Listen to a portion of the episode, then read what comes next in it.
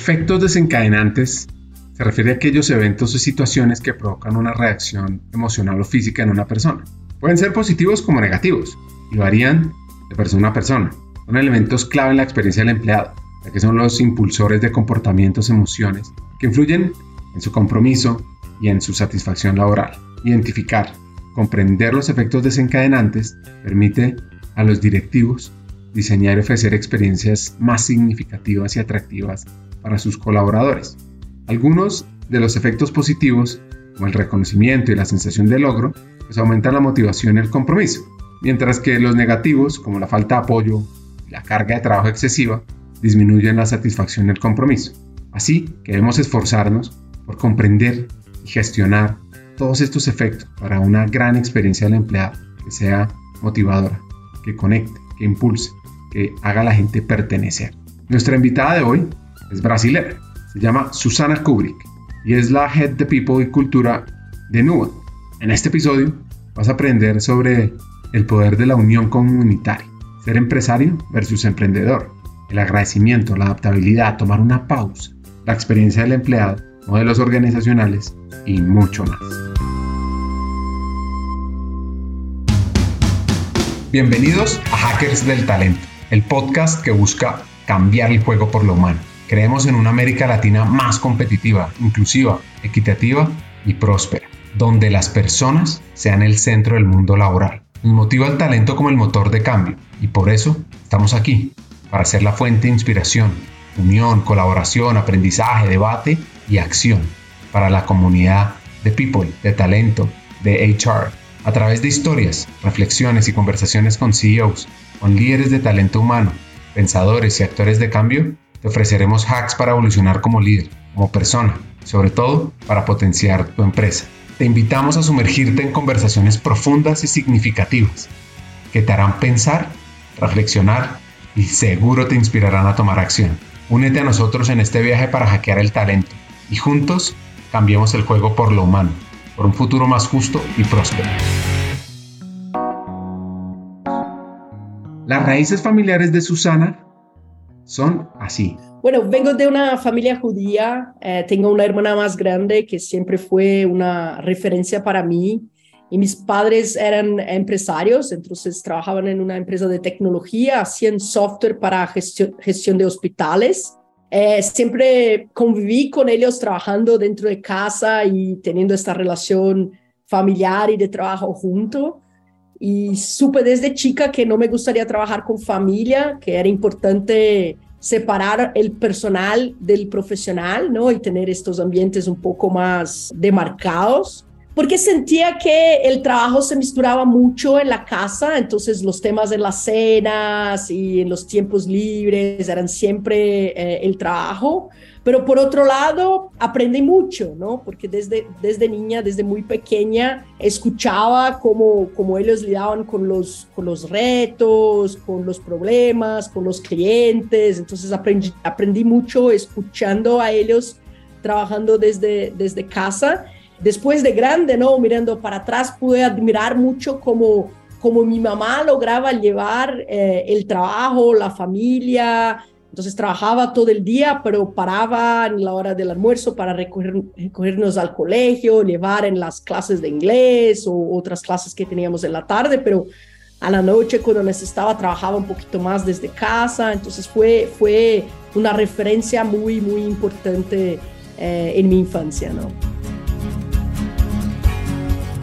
El negocio de su padre le abrió las puertas de la tecnología. Sí, entonces, eh, increíble que sí era el negocio de tecnología a como 35, 40 años, años atrás. Entonces, cuando yo tenía cuatro años, yo ya utilizaba una computadora y tenía, ellos hacían una, eh, ellos procesaban cosas en grandes mainframes y a veces tenían que imprimir eh, relatorios en la casa y yo les ayudaba con una impresora imprimiendo, entonces con cuatro años estaba allí jugando con, con la computadora y ayudando a imprimir cosas, entonces la tecnología siempre estuvo muy presente en mi casa desde muy temprano.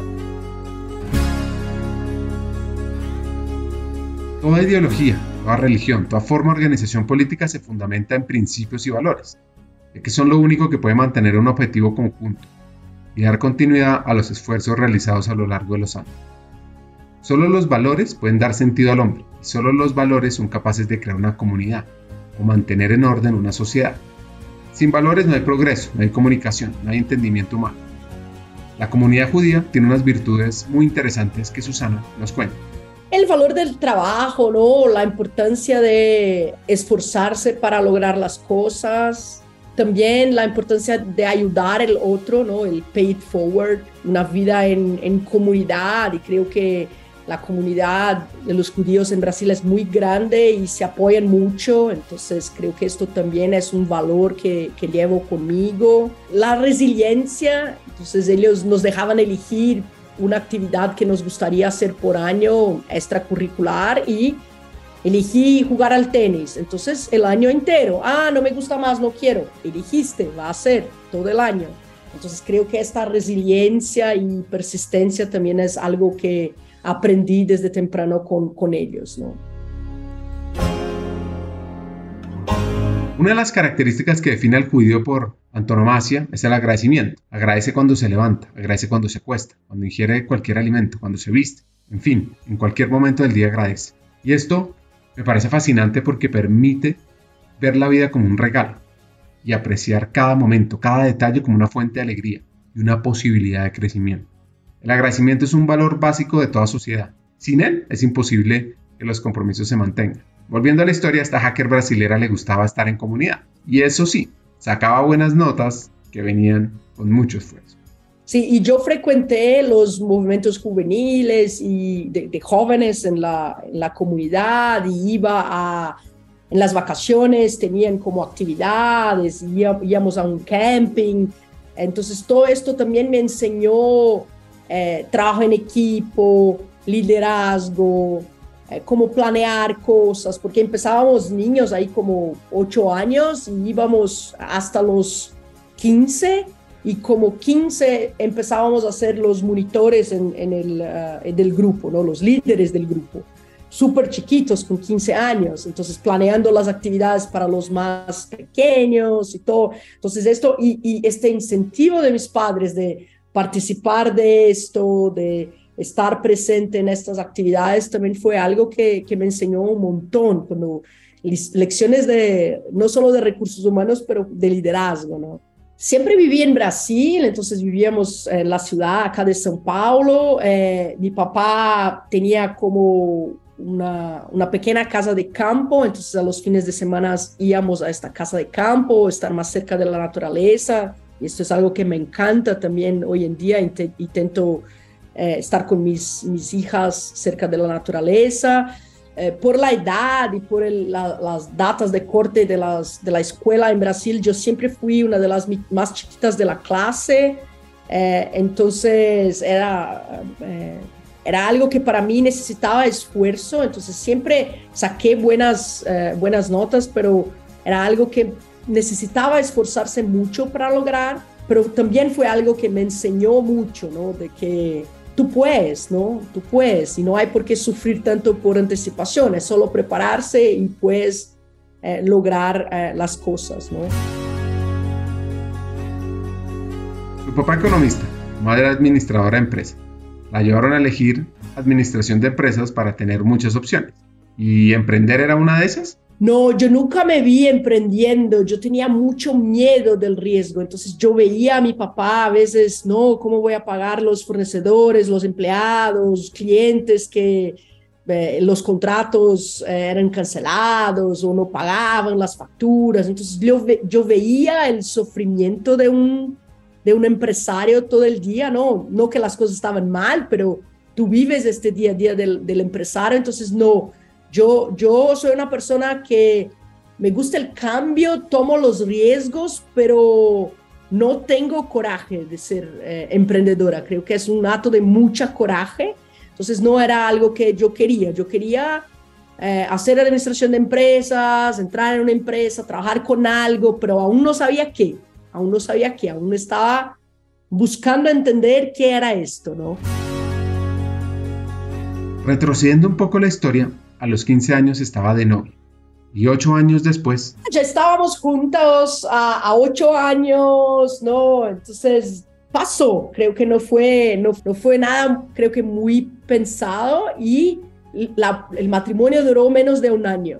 Fue todo no muy rápido porque fueron ocho años de, de, enamoro, pero el matrimonio duró muy poco tiempo y creo que esto es, fue un aprendizaje muy grande, fue muy duro porque pasé casi toda mi adolescencia con él, los amigos eran comunes, la, la vida era muy común y, y después cuando nos casamos no, no funcionó él un poco antes del, de la boda hizo una cirugía bariátrica.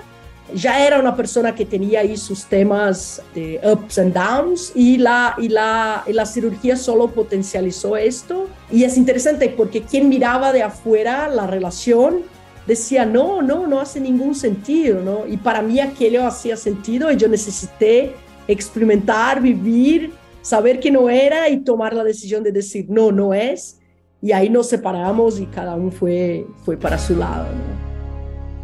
¿Qué significó esto? No, no teníamos hijos y creo que para mí esto también fue porque rompí un poco también con la comunidad, porque estaban, los amigos eran los mismos, entonces quería me afastar de todo esto y empezar una vida nueva y conocer gente nueva y quizá vivir un poco de la adolescencia que no había que no había vivido, ¿no? Entonces, ahí logré por el trabajo cambiar de ciudad, hacer nuevos amigos y, empezar una, una, una nueva etapa de la historia. A Susana se le comienza a abrir el mundo laboral, comienza a observar nuevas ideas desde un área comercial. Como dice Sigmund Freud, la mente humana es como un paracaídas, solo funciona cuando está abierta. Yo participé de un proceso de selección para una posición de era como un representante de ventas para Unilever. Ellos estaban haciendo la joint venture con el té Lipton y necesitaban de los representantes para ir a los bares, a los restaurantes, para hacer la promoción de Lipton. Entonces participé, era como un programa grande de trainee y llegué hasta la última etapa del proceso y no me gusta manejar, no me gusta estar en calles que no conozco y necesitaría hacer esto en el, ah, en el trabajo. Y en la última etapa de este proceso de selección, yo dije a la consultora que, que no, que no era algo que me gustaría hacer, que yo creo que me iba a perder, iba a tener miedo de manejar, de tener que manejar mucho, que no era una de mis fortalezas y decliné de seguir participando del proceso, ¿no? Y creo que eso me abrió muchas puertas. La, la, consultora se impresionó y seguimos en contacto y abrió una otra posición de pasante en, en Unilever para el área de recursos humanos. Y me llamó y preguntó, ¿quieres? Yo dije, sí, es en una oficina, no necesito estar manejando todo el día, etcétera. Le dije, sí. Y ahí empecé y tuve mucha suerte de tener buenos jefes, mentores y personas que me ayudaron mucho a aprender dentro de este, de este trabajo en Unilever. Y ahí me empecé a meter en temas de calidad de vida, de, de, de desarrollo, de eh, organizational design, development. Estaba como en un, era un duplo sombrero de COE y HR Business Partner, ¿no? No había aún el modelo de Uric tan demarcado Entré en la, unidad de Foods eh, de Unilever en Brasil y, hice varias posiciones, ¿no? Entonces empecé como becaria, eh, pasante, ¿no? No sé cómo, es mejor decir, y ahí eh, moví para diversas posiciones dentro de Unilever. Entonces, cuando me separé, logré, logré ir a la fábrica de, de Valiños, ellos tenían una planta allá, eh, y logré moverme de ciudad, entonces también me ayudó ahí a, hacer nuevos amigos, empezar una jornada nueva. Eh, pasé a ser la coordinadora de recursos humanos de la, de la fábrica, hice varios proyectos súper interesantes allá, me quedé por dos años, fue 2002, 2003 que estaba en la, en la fábrica. Eh, trabajé con un proyecto de automación de parte de la, de la operación porque el costo eh, laboral era muy alto en, en Valiños, entonces necesitaban eh, mejorar la margen de la margarina, que era el producto que era hecho allá. Entonces, ¿cómo podíamos hacer esto automatizando parte de la producción? Eh, y hasta hicimos estudios de cerrar la planta.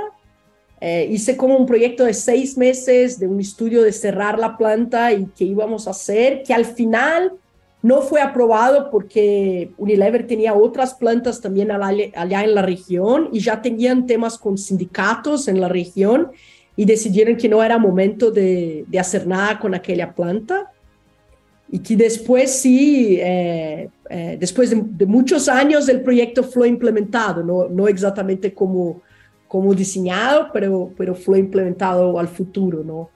Y puedo decir que esto fue, fue tuvo, tuvo un, un sabor eh, dulce y, y, amargo, ¿cómo se dice? Dulce y amargo, ¿no? porque eh, un proyecto muy duro, ¿no? Ahí tenía 24 años trabajando en cerrar una planta con más de 400 empleados, echar la gente, negociar con sindicato, etcétera. Solo la planeación, ¿no? terminamos no ejecutando. Pero fue muy frustrante cuando nos dijeron, no, no van a poder hacerlo, porque, bueno, fueron seis meses de trabajo en un proyecto súper emocionalmente intenso, que cuando te dicen, no, no van a hacer por una decisión estratégica de la compañía, tú dices, pero ¿por qué esto va a ayudar migrando esta producción para otra planta? ¿Va a mejorar la marca? ¿Va a ayudar los negocios? Y nos están diciendo no. Pero al final, qué bueno que fue no, porque no necesité echar 400 personas. Entonces fue un, mucha emoción eh, involucrada y que me enseñó que en proyectos como esto, el stakeholder management y saber quién involucrar en qué momento del proyecto es súper importante porque si tuviéramos hablado con otras fábricas o con, con la Directoría Regional de Supply Chain, ya sabríamos que habían estos temas con sindicatos en otras fábricas y no invertiríamos seis meses en un proyecto como esto, ¿no? Entonces tuvo muchos learnings interesantes eh, por ahí. La gestión de stakeholders o actores de interés clave es un proceso para identificar, analizar, involucrar y gestionar a las partes interesadas para lograr un resultado exitoso en la gestión de un proyecto. Y esto tiene muchas aristas que se deben dominar. Implica comprender sus intereses de estas personas, sus expectativas, quiénes son los detractores, crear estrategias para superarlas. Con esto, además, uno ya puede crear una estrategia que cumpla con esas necesidades, con esos sueños, con esos puntos en común de las partes interesadas.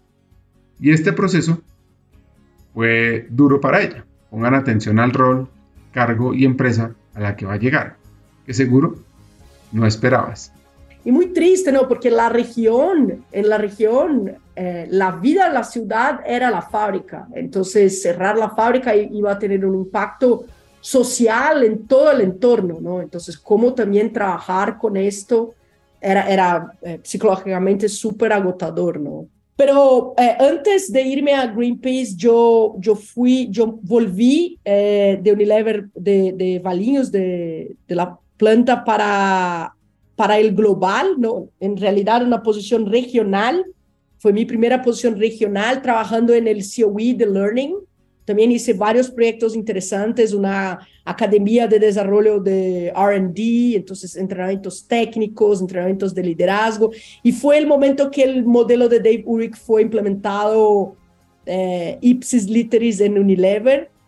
Y me sentía en una jaula, ¿no? No podía hablar con, me sentía con presa, no podía hablar con con el negocio, porque si COE no habla con el negocio, esto vía business partner, aún estaba en aquel momento en que el péndulo va mucho a la derecha o a la izquierda y, y sentí que necesitaba de otras experiencias, aprender otras cosas y, buscar otras eh, experiencias laborales. Ya tenía ahí casi seis años de Unilever, quería experimentar otras culturas y hice entrevistas en otras empresas, pero que estaban en un momento muy parecido con Unilever Nestlé, Philip Morris, estaban todas implementando David Urich y yo decía, bueno, para cambiar por el mismo me quedo acá. Y ahí me apareció la oportunidad de Greenpeace, donde yo iba a ser la primera persona de recursos humanos, reportando al, al, al, al head de la operación en Brasil. Ellos tenían dos oficinas, una en Manaus, una en São Paulo. Eh, con culturas un poco distintas. Entonces yo iba a ser la primera persona de RH a implementar RH allá. con todos los procesos, entonces, eh, eh, descripciones de cargo, job matching, encuestas salariales, procesos de selección, desarrollo, coaching a las personas. Entonces yo siempre me gustó el tercer sector, yo también tenía ahí una ilusión que salir del mundo corporativo y trabajar en ONGs era algo con más propósito, más valor y que esto iba a hacer más sentido en mi vida y fui. Y, fue fue una jornada interesante donde percibí que sí, las personas trabajan con mucho más pasión y por un propósito mucho más grande, pero las cosas del, del background ocurren igual. Hay la política, hay, no, son seres humanos. Entonces, todas estas cuestiones de las relaciones humanas que existen en el mundo corporativo, en la comunidad, en los círculos sociales, etcétera, también están allá, ¿no? No son porque están peleando para proteger la naturaleza que, que no hay estos aspectos, ¿no? Y pude hacer un montón de cosas interesantes, me quedé allá por más o menos un año y medio y allá conocí mi, mi marido, ¿no? Entonces, eh, y era, era una eh, era una organización muy chica y para mí, como dice al principio, eh, mezclar trabajo y vida profesional no era algo que me encantaría hacer. Y ahí intenté convencerlo de salir porque él tenía más tiempo en Greenpeace. Yo estaba solo un año y medio, me gustaría hacer más cosas. Y al final, decidí, al final decidimos salir los dos y tomar un año sabático, donde aún no era no era común hacer esto, esto fue 2000, 2006. Planeamos un viaje y viajamos por siete meses por el mundo. Antes de conocer la experiencia de vivir por el mundo por siete meses, es interesante profundizar y conocer sobre Greenpeace y los logros desde hace más de 50 años. Esta es una organización no gubernamental, una ONG que se fundó en 1971 en Vancouver, Canadá buscando luchar contra la degradación del medio ambiente y promover la conservación de la biodiversidad. Han trabajado mucho por la prohibición de la caza comercial de ballenas y gracias a la presión y las campañas que ejercieron, en el 86 la Comisión Ballenera Internacional acordó la moratoria sobre la caza comercial de ballenas. Por ejemplo, en 1996 trabajaron por el fin de las pruebas nucleares en el Pacífico lograron firmar el Tratado de Prohibición Completa de los Ensayos Nucleares, poniendo fin a las pruebas que se estaban haciendo en el Pacífico Sur. En el 91 trabajaron mucho por la protección de la Antártida. Lideraron una campaña para que se firmara el Protocolo de Madrid, que declaró la Antártida como reserva natural, prohibiendo la explotación de recursos y la realización de actividades militares. Además, trabajaron en la prohibición de los OGM, que Greenpeace lideró una campaña para prohibir la importación de alimentos modificados genéticamente en Europa y lograron que se aprobara la ley. Trabajaron por la lucha contra la deforestación. Mejor dicho, están buscando un mundo mejor. La noción de propósito es muy fuerte eh, y así, las personas que se, las personas que se quedan colgadas en los árboles o que eh, están en los, en los eh, en los navíos de Greenpeace, ni todos son empleados. Entonces hay muchos que son voluntarios. Entonces, la parte de los empleados trabaja mucho con la estrategia de las campañas. Entonces deciden cuál es el tema de la campaña. Ah, entonces queremos salvar la Amazonia. Ok, ¿cómo vamos a hacerlo? ¿Cuáles son las acciones? ¿Cómo vamos a captar eh, plata para esto? Eh, cuáles son los movimientos que tenemos que hacer para llamar atención a esta causa. Eh, toda esta estrategia y planeación es lo que es hecho por los empleados y ahí trabajan en, atraer los voluntarios para hacer las acciones, ¿no? Entonces, eh, Greenpeace estaba en un movimiento de profesionalización de la ONG entonces, trayendo mucha gente del mundo corporativo para ayudar a hacer las cosas de una manera más procesual, más organizada, eh, eh, con medición de resultados. Entonces, esto era un movimiento global de Greenpeace, ¿no? La, el headquarter es en, en, uh. Y fue interesante hacer parte de esta jornada, ¿no? Entonces hice la primera encuesta salarial de ONGs. No existía esto, ¿no? ¿Cuánto se paga? ¿Cuáles son los beneficios? Y ahí logré eh, contratar como, eh, acá en Brasil tenemos lo que se llama empresa junior, que es dentro de las universidades, algunos estudiantes que prestan servicios como de consultoría. Y contraté una empresa junior de una universidad para hacer la primera encuesta salarial entre las ONGs. ¿no? Implementé políticas de eh, mérito, promoción, algunos frameworks de cómo contratar, eh, eh, planes de desarrollo, evaluación de desempeño. Entonces, poner un poco más de, de procesos para profesionalizar la gestión dentro de la ONG. Hagamos una pausa. Como sabes, en Hackers del Talento estamos en una misión, cambiar el mundo laboral por uno más humano, inclusivo y próspero. Sabemos que no podemos hacerlo solos, necesitamos tu ayuda. Te invitamos a compartir este episodio con esa persona especial que está buscando crecer en su carrera o mejorar su empresa. Juntos podemos inspirar a más talentos a sumarse a este movimiento. Queremos que te unas a nuestra comunidad, suscribiéndote al podcast, recibiendo las noticias de nuestra página de LinkedIn o averiguando más en hackersdeltalento.com. No te pierdas la oportunidad de ser parte de algo grande, de marcar la diferencia en el mundo laboral y de transformar la vida de miles de personas porque juntos podemos hacerlo posible. Nosotros ya estamos aquí, dando el primer paso. ¿Y tú? ¿Te unes a nuestra misión de cambiar el mundo laboral por uno más humano? Hagámoslo juntos. Sigamos con el episodio. Todo eso recuerda una frase de un empresario brasileño que dice, para tener éxito debes estar dispuesto a hacer lo que otros no están dispuestos a hacer. Ese es Jorge Pablo Lehmann, cofundador de 3G Capital, uno de los dueños o creadores de AB InBev, las principales cerveceras del mundo. Bueno, ¿se acuerdan del tiempo sabático? Así sucedió. Decidimos sacar, hicimos un plan, entonces sabíamos qué países queríamos ir, en qué ciudades queríamos ir. Fuimos con una mochila, ¿no? Siete meses, eh, principalmente en Asia. Entonces fuimos a 15 países, ¿no? Llamamos nuestra viaje de todo día es domingo. Tenemos un blog, hicimos un blog en Blogspot para dar noticias a los amigos, en la familia. No había Facebook, Instagram, no teníamos celular, fuimos sin nada y era 2006 y a cada tres días llamaba a mi casa para dar noticias a mis, a mis padres y hacíamos los posts en, en, el, en el, blog. Y fue increíble, ¿no? Un, una oportunidad de conocer lugares nuevos, diferentes culturas y bueno, una experiencia inolvidable pero yo sentía falta de la rutina, eh, hasta de cosas que no me gustaban en el mundo corporativo. Entonces aprovechamos lo máximo que fue posible el viaje, pero no creo que es algo que se logra hacer por toda la vida, ¿no? En definitivo, se quedar viajando como un nómada, etc. Entonces fue una experiencia increíble y aún nos gusta mucho viajar como familia, todos los años hacemos eh, viajes para conocer sitios y dar esa experiencia a las niñas. Y fuimos a China, India, Nepal, Vietnam, Tailandia. Entonces pudimos conocer muchos, muchos sitios, muchos países y eh, culturas distintas. Escuchando esta hacker, comenzó a reflexionar sobre qué significa un año sabático y traté de resumirlo así. Un año sabático no es solo un tiempo para reflexionar y descansar, sino una oportunidad para alejarse de nuestras rutinas y explorar nuevas posibilidades.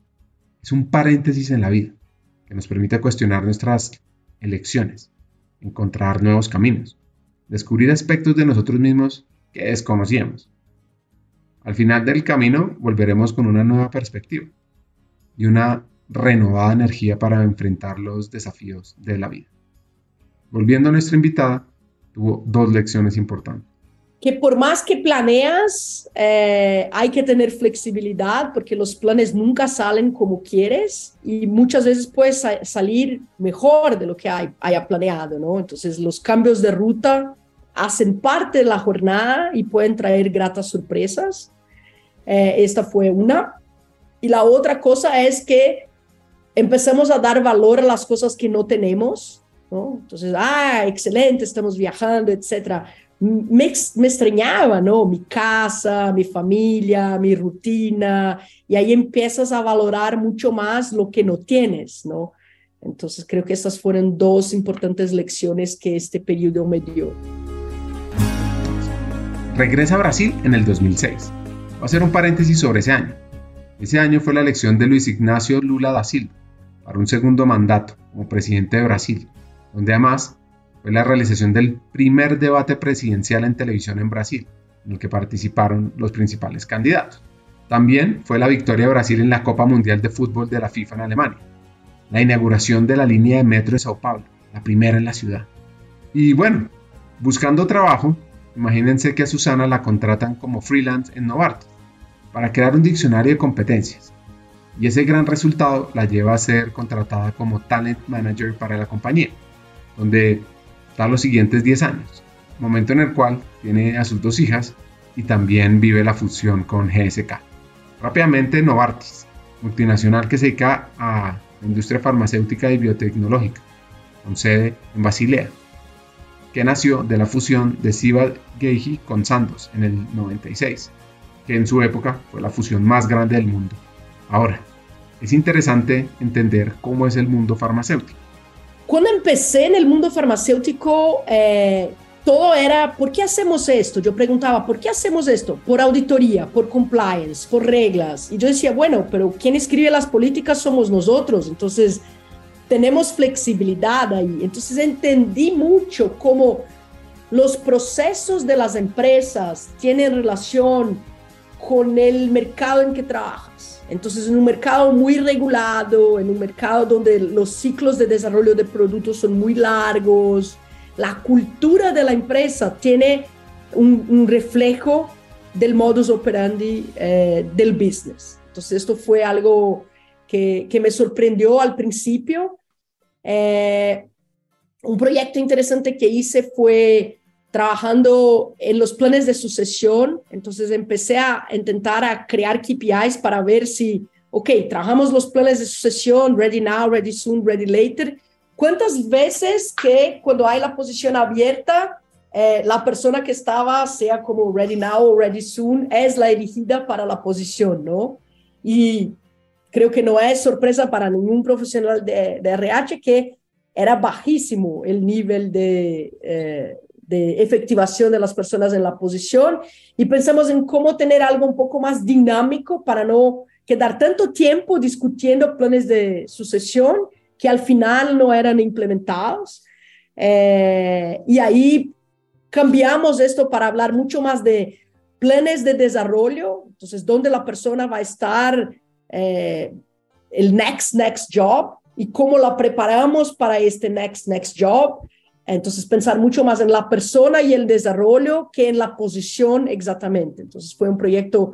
Después, también otro proyecto interesante fue cuando me torné head de, de la división de eh, over the counter, que son productos sin prescripción que era una cultura mucho más parecida con FMCG, entonces con, con, una velocidad, con una cultura mucho más parecida, y que preparamos toda la empresa y la, y la organización, ¿no? y la estructura organizacional para la compra de un competidor, ¿no? que era Bristol en el momento, y cuando hicimos el bid para la compra, no lo ganamos, y ahí ya teníamos toda la estructura arreglada y montada para esto. Entonces trabajé en los dos momentos de armar la estructura y después de eh, deshacerlo, ¿no?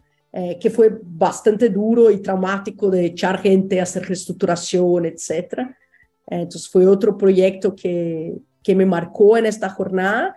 Y creo que el tercer fue la joint venture con Glaxo, ¿no? En este momento yo ya, eh, ya tenía la, eh, yo reportaba para el CHRO global de Over the Counter y hicimos una joint venture entre el área de OTC de Novartis con la área de OTC de Glaxo y creamos una tercera empresa que era esta joint venture. Entonces yo trabajé desde, el, desde la discusión de qué procesos íbamos a mantener eh, de Novartis, qué procesos íbamos a mantener de Glaxo, qué, qué, cómo iba a ser la estructura en Latinoamérica, cómo íbamos a elegir los talentos para sentar en cada una de las posiciones. Entonces fue así, eh, puede decir un MBA en práctica de eh, cultura, organizational design, talent management, business acumen. Fue, fue como como 18 meses increíbles, creo que un poco menos de 18 meses, y yo estaba embarazada de mi segunda hija.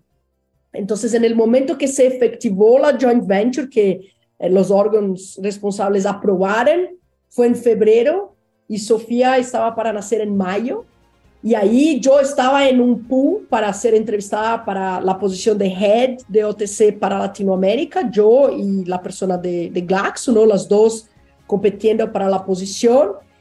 Y yo dije, no, no voy, no voy a competir por esta posición porque me van a necesitar viajando, quizá van a necesitar que yo haga la licencia de cuatro meses y no de seis meses, porque en Brasil por ley algunas empresas dan seis meses la ley son cuatro, pero empresas ciudadanas dan seis y Glaxo y Novartis eh, permitían hacer seis eh, meses de licencia. Yo quería tomar mis seis meses y sabía que el momento de la organización estaba de un head de recursos humanos en place ahí, viajando por los países, armando las estructuras, apoyando a los líderes. Y yo dije, Marta puede hacer la posición, es súper buena en esto, yo me quedo acá apoyando a ella hasta que yo salga de licencia.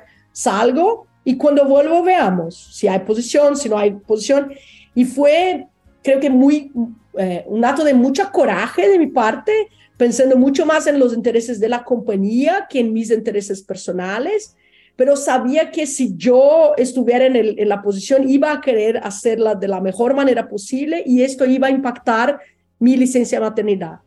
Eh, pero sabía que tenía el riesgo de volver y no haber ningún cupo para mí. ¿no?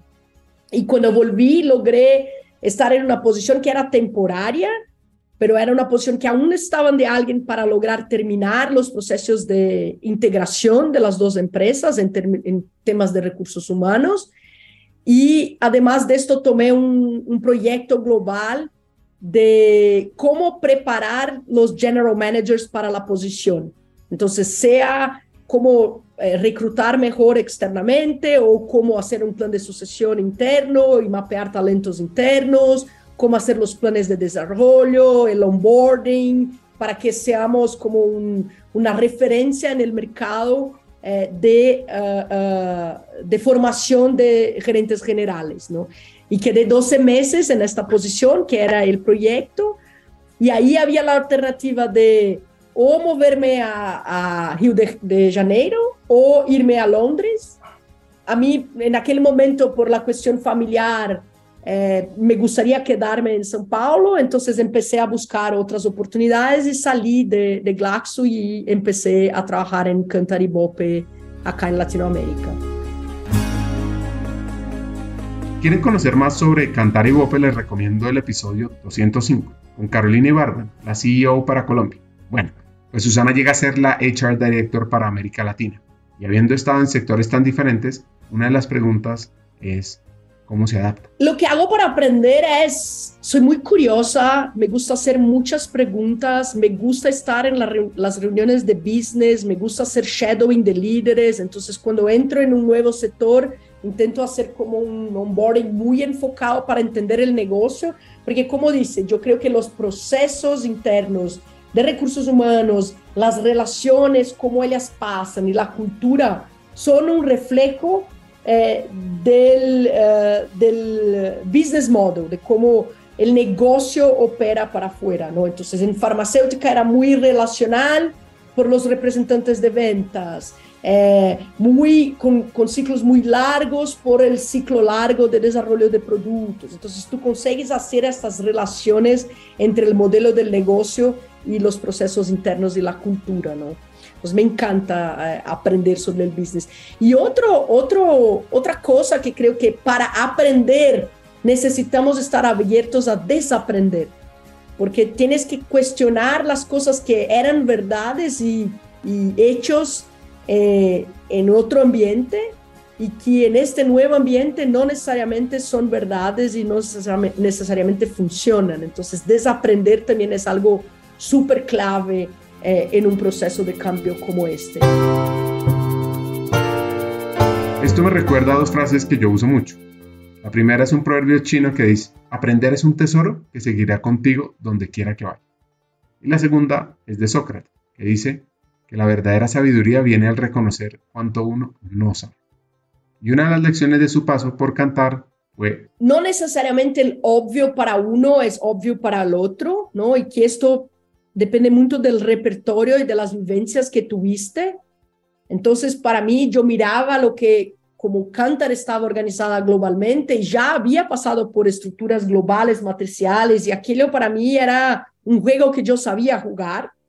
Y para muchas personas que venían de Ibope, que habían trabajado en una empresa familiar, nacional, solamente en Latinoamérica, muchas de las cosas no eran obvias, ¿no? Entonces, conectar estos puntos eh, es algo que pude hacer como agente de mudanza y que me dejó, agente de cambio y que me dejó muy, eh, muchas lecciones. A ti que nos estás escuchando, te pregunto, ¿quieres convertirte en un líder excepcional de talento humano en América Latina? Pues en Hackers del Talento Latam, nuestra misión es formar a los futuros líderes estratégicos, tecnológicos y transformadores del mundo empresarial, que sean ejemplo de la humanización de las empresas. Así que te invito a unirte a nosotros y te invito a aplicar a nuestra academia Hackers del Talento Latam, donde podrás invertir en tu crecimiento personal y en tu evolución como líder de talento. Este programa pionero en la región ha formado ya a cientos de futuros líderes en los últimos dos años, de compañías extraordinarias. Así que te preguntarás, ¿por qué la academia es la mejor opción para mí? Pues hay cuatro razones. Profesores, estudiantes, contenido y metodología.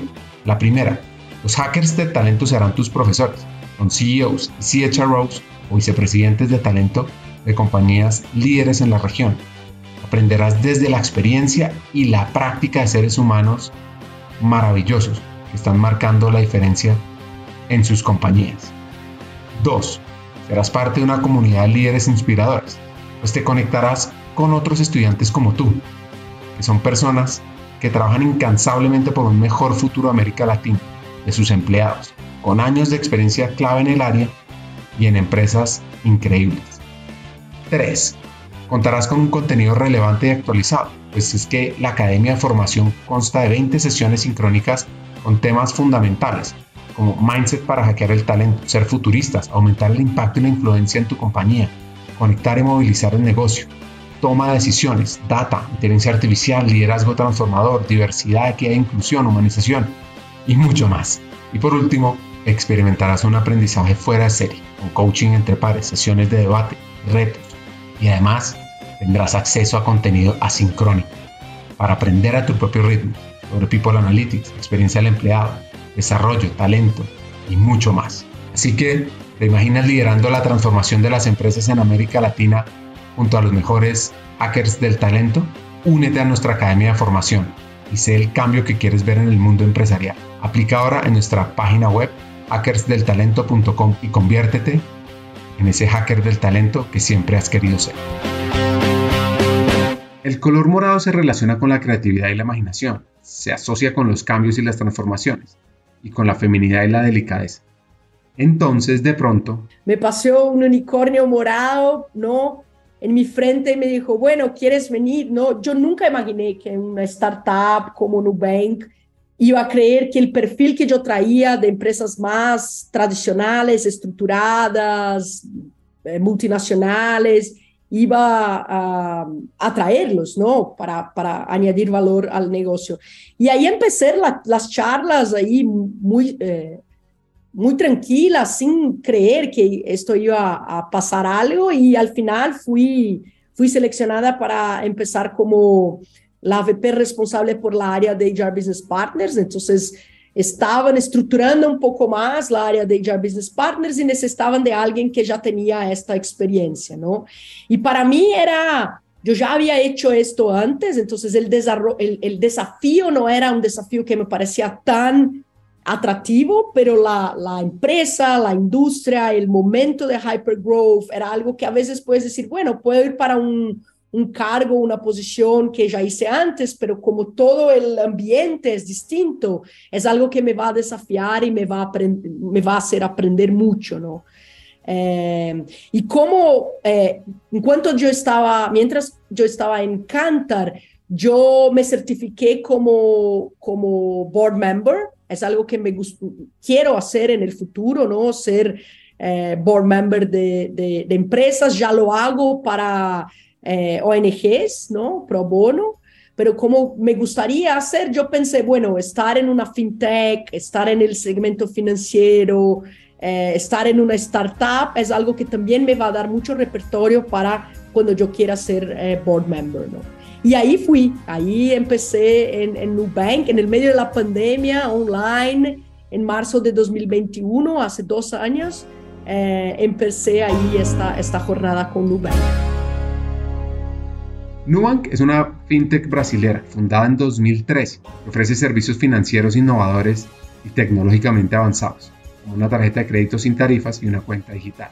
Ha tenido diferentes logros, que incluyen ser la primera compañía en ofrecer una tarjeta de crédito sin tarifas en Brasil, obtener una valoración de 30 mil millones de dólares en una ronda de financiamiento en el 2021, convirtiéndose en el banco digital más valioso de Latinoamérica, superar los 30 millones de clientes en el 2021, lanzar su propia cuenta de ahorros, llamado NuConta, su propia plataforma de inversiones, llamado NuInvest, ser elegida como la startup más innovadora de la región por Fast Company, ser nombrada una de las compañías más innovadoras del mundo por Forbes. Bueno, tienen su programa de fidelidad llamado Nubank Reward. Crean políticas supremamente interesantes de diversidad e inclusión, como por ejemplo la licencia parental extendida para empleados, y crean un programa de formación para mujeres en tecnología muy interesante. Así que Susana. Yo quería, pero no creía que me iban a querer. ¿no? Yo no entendía en aquel momento que buscaban con un perfil como, como el mío. ¿no? Eh, y ahí después al final eh, eh, fui entender que lo que estaban buscando era realmente traer gente del mercado más senior y con un repertorio para ayudar a armar los procesos y acelerar estos foundations que aún no estaban súper bien estructurados, ¿no? Entonces el proceso de selección fueran como seis entrevistas y un, un business case, ¿no? Que tuve que hacer. No me acuerdo cuánto tiempo tardó ahí en términos de meses o etcétera, pero pero fue un proceso bastante interesante, ¿no? Que pude aprender mucho de Nubank y también conocer gente, no solo, eh, no solo el hiring manager, pero pares, personas de mi equipo, eh, business leaders. Entonces hubo ahí eh, un, grupo bastante largo de gente que me conoció durante el proceso de selección. Por supuesto aprenderemos sobre esta empresa. Y una anécdota curiosa. Sí, ahí, bueno, ya, ya está. Te cuento que en verdad eh, yo conocí Nubank en 2000, 2017, cuando yo estaba buscando salir de, de GSK antes de entrar en Cantar. Yo hice una entrevista en Nubank. En aquel momento ellos estaban buscando un head de recursos humanos pero el reto, me entrevisté con Cris Junquera y el reto era internalizar la, nómina. Entonces era tercerizada y ellos querían internalizar la nómina. Y yo decía, bueno, ¿y la cultura y los valores? No, estos son los founders que, que hace la, la GDRH, el reto es internalizar la nómina. Yo dije, bueno, no es mi perfil, no, no es lo que yo, sé hacer, pero no es lo que me encanta. Entonces yo dije, no, en aquel momento no hizo sentido. Yo fui a cantar y ahí después em, eh, me buscaron y, yo empecé en Nubank. Y ahí es increíble, ¿no? Cuando yo entré en Nubank, tenían, en marzo de 2021, tenían 2.500 empleados. Hoy somos 8.000 eh, tenemos operación en tres países, tenemos eh, Nubankers eh, en más de 15 países en todo el mundo, ¿no? Tenemos ahí talentos espalhados por todo el mundo. Y, me quedé eh, un año y medio más o menos como, como la persona responsable por los HR Business Partners y hasta hace tres, cuatro meses me torné la head de people como CHRO, ¿no? Entonces es, es ahí, no, no hay tiempo de aburrirse, ¿no? La velocidad, la intensidad, que las cosas pasan, los desafíos diarios son increíbles y aprendo todo el tiempo, todo, todos los minutos y está siendo súper, súper em, gratificante esta jornada. Aprendiendo sobre esta compañía encontré algunas lecciones de su fundador, de su CEO David Vélez y están muy relacionadas con entender también su cultura y su modelo de negocio. Aquí van varias. El modelo bancario tradicional no funciona para la mayoría de las personas. Nubank está aquí para cambiar eso. Creo que la tecnología es la única forma de llevar una solución al problema de acceso a los servicios financieros. Nuestro objetivo es empoderar a las personas para que tomen el control de sus finanzas. Queremos hacer que el mundo sea un lugar mejor, democratizando el acceso a los servicios financieros. Creemos que la cultura de la empresa es la clave para nuestro éxito. Queremos ser la mejor empresa para trabajar en Brasil y en América Latina, donde la innovación es nuestra arma secreta, la inclusión y la diversidad, valores fundamentales. Así que no hay razón para tener tarifas en los servicios financieros. Queremos ser el primer banco sin tarifas del mundo. Y en el 2022 finales de ese año, se convirtió en la Head de People y Cultura de Numa. El reto más grande que tengo es la consolidación del nuevo modelo operacional que implementamos eh, el año pasado. Entonces hicimos una, una reestructuración, pero no solo en el org chart de reestructuración, pero también de eh, procesos de toma de decisión, eh, eh, procesos de, eh, de, cómo alinear prioridades, etc. Estamos con una estructura que tiene la estructura de mercado que está enfocada en los segmentos de clientes, una estructura de productos globales que hace productos para diferentes mercados, ¿no? desarrolla los productos para diferentes mercados, una área de global platforms que eh, tiene como la infraestructura y las plataformas para diferentes productos y para diferentes mercados, y las enterprise functions, que son las áreas más de recursos humanos, finanzas, riesgos, eh, legal y, y así va. Entonces, este modelo es muy nuevo y fue el proyecto que yo estaba como líder el semestre pasado, ¿no? Antes de tornarme eh, CHRO, y que es un cambio enorme eh, para Nubank, tanto de, de, de, cómo operar, de cuál va a ser el impacto de esto en la cultura, en los skills necesarios de las personas. Y, hacer el hypercare de la implementación de este proyecto es mi primera prioridad, porque esto está súper relacionado con el negocio y con eh, liderazgo y con cultura, entonces tiene muchos elementos importantes. Esta es mi primera prioridad. La segunda prioridad es la, excelencia en ejecución de los básicos de recursos humanos, ¿no? Yo llamo esto de licencia para operar. Y como crecimos muy rápido, eh, tuvimos un mes que contratamos más de 500 personas en un solo mes, en un solo mes. Entonces, mucha cosa dentro de recursos humanos no escaló en la velocidad que escalamos el tamaño del negocio. Y hay cosas que son basics y foundations que necesitamos revisar. Entonces, eh, ahora es el momento de ir más despacio, mirar para todos estos procesos, todas estas cosas básicas, sistemas, data quality, eh, para garantizar que están bien, para que podamos alavancar aún más el crecimiento del, del negocio, ¿no? Y el tercer punto es eh, garantizar que tenemos los mejores talentos haciendo el mejor trabajo de sus vidas, ¿no? Que sean personas que están maximizando sus potenciales, que ven formas de aprender y de tener sus carreras eh, dentro de Nubank y que puedan tener un employee experience súper bueno, ¿no? Mi sueño es que Nubank se torne la referencia de Employee Experience, de la misma manera que somos la referencia en Customer Experience, que creo que podemos lograr esto, pero aún primero tenemos que tener estos básicos muy bien arreglados para que podamos eh, mirar esta excelencia en Employee Experience.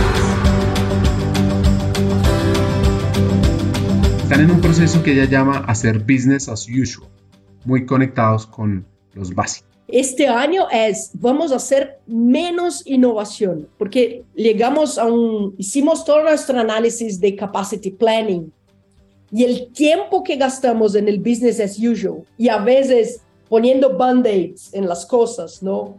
Y dando aquel, ¿no? Arreglando sin arreglar de verdad, ¿no? Eh, tapando los huecos. Este año yo dije, tenemos que hacer con que este business as usual sea más eficiente. para que esto sea sostenible a largo plazo. Y ahí logramos hacer cosas más estratégicas y cosas eh, y proyectos que nos van a alavancar para el crecimiento futuro, ¿no? Y también hay un tema de que si los básicos no están bien, eh, no tenemos credibilidad con el negocio y con los empleados para, para hacerlo más sofisticado dentro de recursos humanos, ¿no? Entonces, por esto eh, estamos buscando enfocarnos hoy un poco más en esto. Muchas veces hablamos de employee experience y este término que se ha popularizado en los últimos años se refiere a la suma de todas las percepciones y experiencias de un empleado en su lugar de trabajo. Aunque no se le puede atribuir a una sola persona la creación del concepto, uno de los primeros en hablar fue Jacob Morgan, cuando escribió su libro The Employee Experience Advantage. Y es que la experiencia del empleado es el futuro del trabajo. Es un enfoque que busca comprender las necesidades, expectativas y sentimientos de los colaboradores para que se conecten, sean más productivos y estén mejor. Y no es solo para grandes empresas. Cualquier empresa, independientemente de su tamaño, puede implementar diferentes prácticas y obtener resultados positivos. Es un enfoque holístico, porque se trata de considerar la experiencia en todos los aspectos, desde la cultura hasta la tecnología, pasando por el ambiente físico. Eso sí, la colaboración y la transparencia son fundamentales y los líderes juegan un rol crítico, porque ellos son los modelos a seguir en la empresa. En estos modelos de experiencia del empleado, el feedback o la retroalimentación es esencial. Y también, usando la tecnología, la capacidad de personalizar, sabiendo que cada empleado es diferente y tiene diferentes necesidades y también diferentes sueños. Esto pues hace que la empresa esté para la gran mayoría. Así que si te animas a la experiencia del empleado, te recomiendo trabajarla mucho, porque esto es parte del futuro de talento humano, para una mejor productividad, una mejor pertenencia al talento y un éxito empresarial a largo plazo. Para mí el employee experience pasa por el cómo hacemos de una manera escalable algo customizado a la necesidad del empleado. Y yo no creo que hay algún problema de que las empresas se copien por esto, porque lo más interesante va a ser, y que yo aún no descubrí la fórmula, ¿no? Aún estamos pensando y estudiando cómo hacer esto. Eh, que logremos crear una, una máquina, un, un, un framework para entender cómo tener una experiencia del empleado que sea excelente en su jornada acá. Y el excelente para Ricardo puede ser diferente del excelente para Susana, ¿no?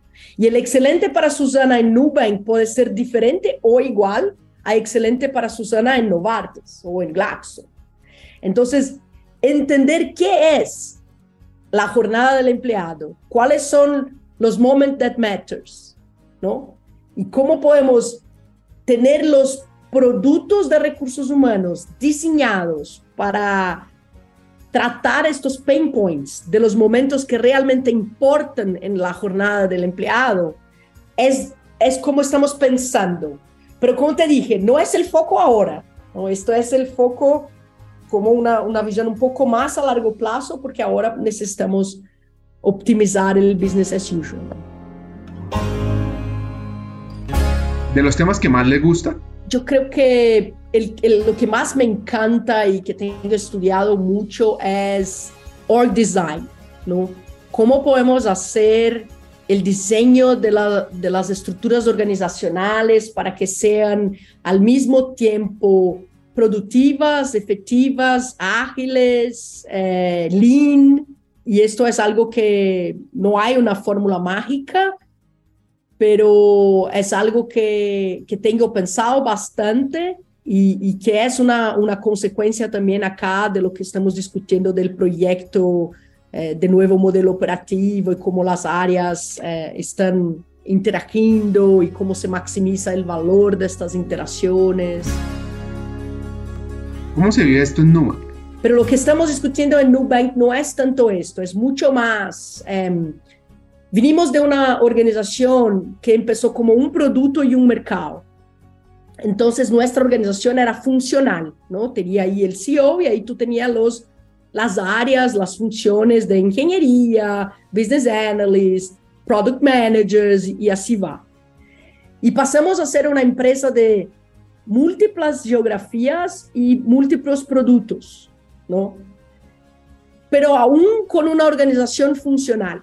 Entonces, el, el general manager de la unidad de negocio de tarjeta de créditos en Brasil, los ingenieros que, que trabajan o que trabajaban en esta unidad de negocio no hacían 100% parte de la unidad de negocio. Entonces, este, esta unidad tenía, no sé, 100 ingenieros alocados, pero ¿quién decidía cuáles eran los ingenieros, en qué proyectos iban a estar, etcétera? Era el CTO, era la estructura de ingeniería.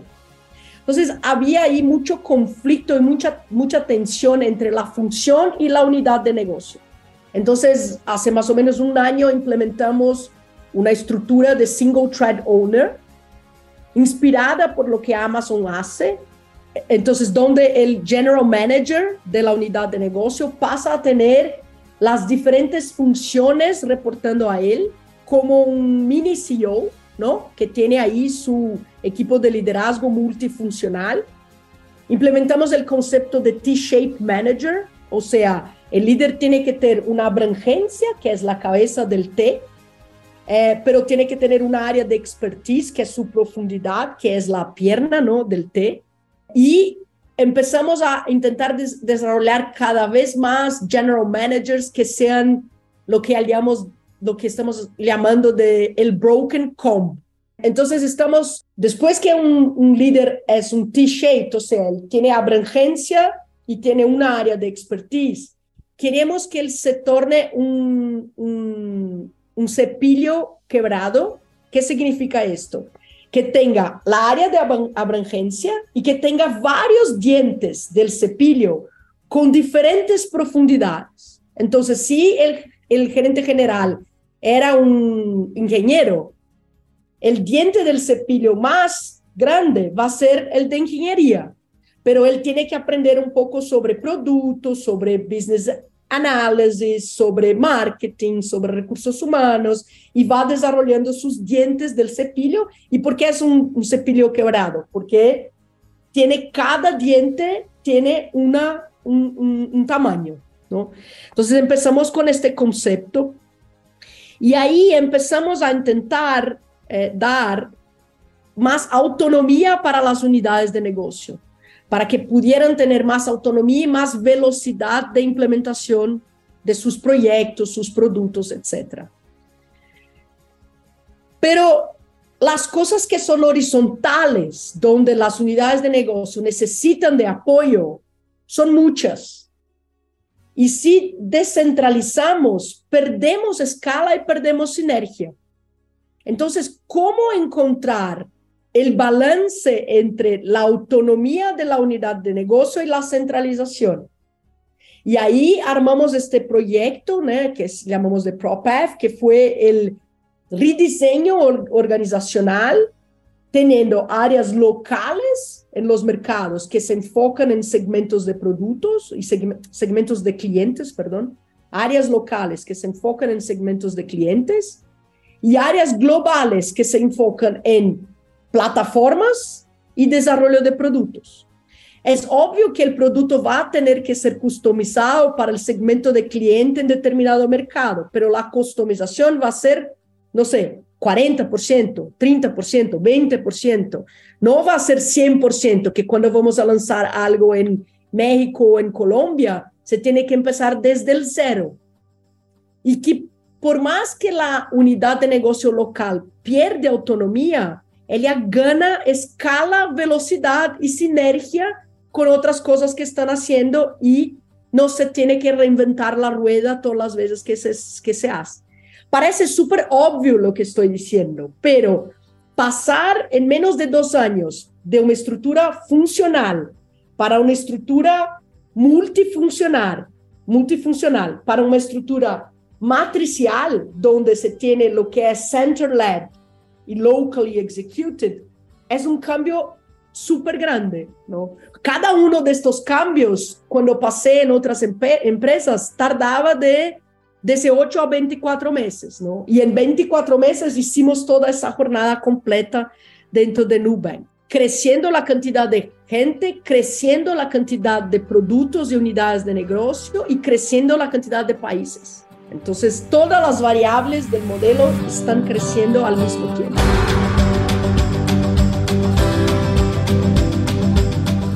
¡Wow! Felicitaciones. Bueno, para ir cerrando el episodio, un par de consejos. Bueno, esa es una pregunta muy inspiradora porque nos hace pensar qué consejos eh, hemos recibido, ¿no? Lo que, me, lo que me viene ahora a la cabeza es que las personas te van a acordar de cómo las hiciste sentir y no de lo que tú hablaste o de lo que tú hiciste. Entonces, tener conciencia en el impacto que tienes en el otro es algo súper importante y es un consejo que he recibido que fue fundamental en mi carrera, ¿no?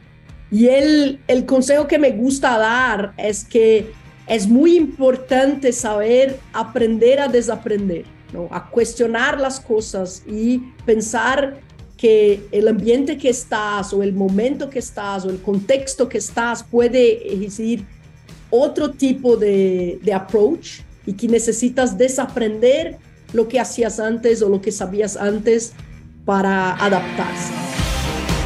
No se me puede olvidar repetir este mensaje. Te invito a aplicar a la Academia Hackers del Talento América Latina. Y para resumir este episodio, la conversación con Susana lo llena uno de energía. Le permite uno cuestionar los modelos de trabajo y el enfoque. Y acá vienen mis tres hacks. El primero, la experiencia del empleado es un diferenciador crítico de cualquier compañía y debe ser algo que se cree como único. No es una receta a copiar, es algo a crear de acuerdo a la cultura, la industria, los valores, los sueños y la personalidad. 2. Para evolucionar como compañía, entender el significado de propósito es evolucionar el modelo organizacional. Un modelo que debe ser visionario para que la empresa se prepare para el futuro. Y 3. Debemos buscar un tiempo sabático para parar en este mundo acelerado, frenético, y así poder reflexionar sobre lo que somos, sobre lo que hemos sido, sobre lo que queremos ser. Hasta un siguiente episodio y sigamos hackeando el talento.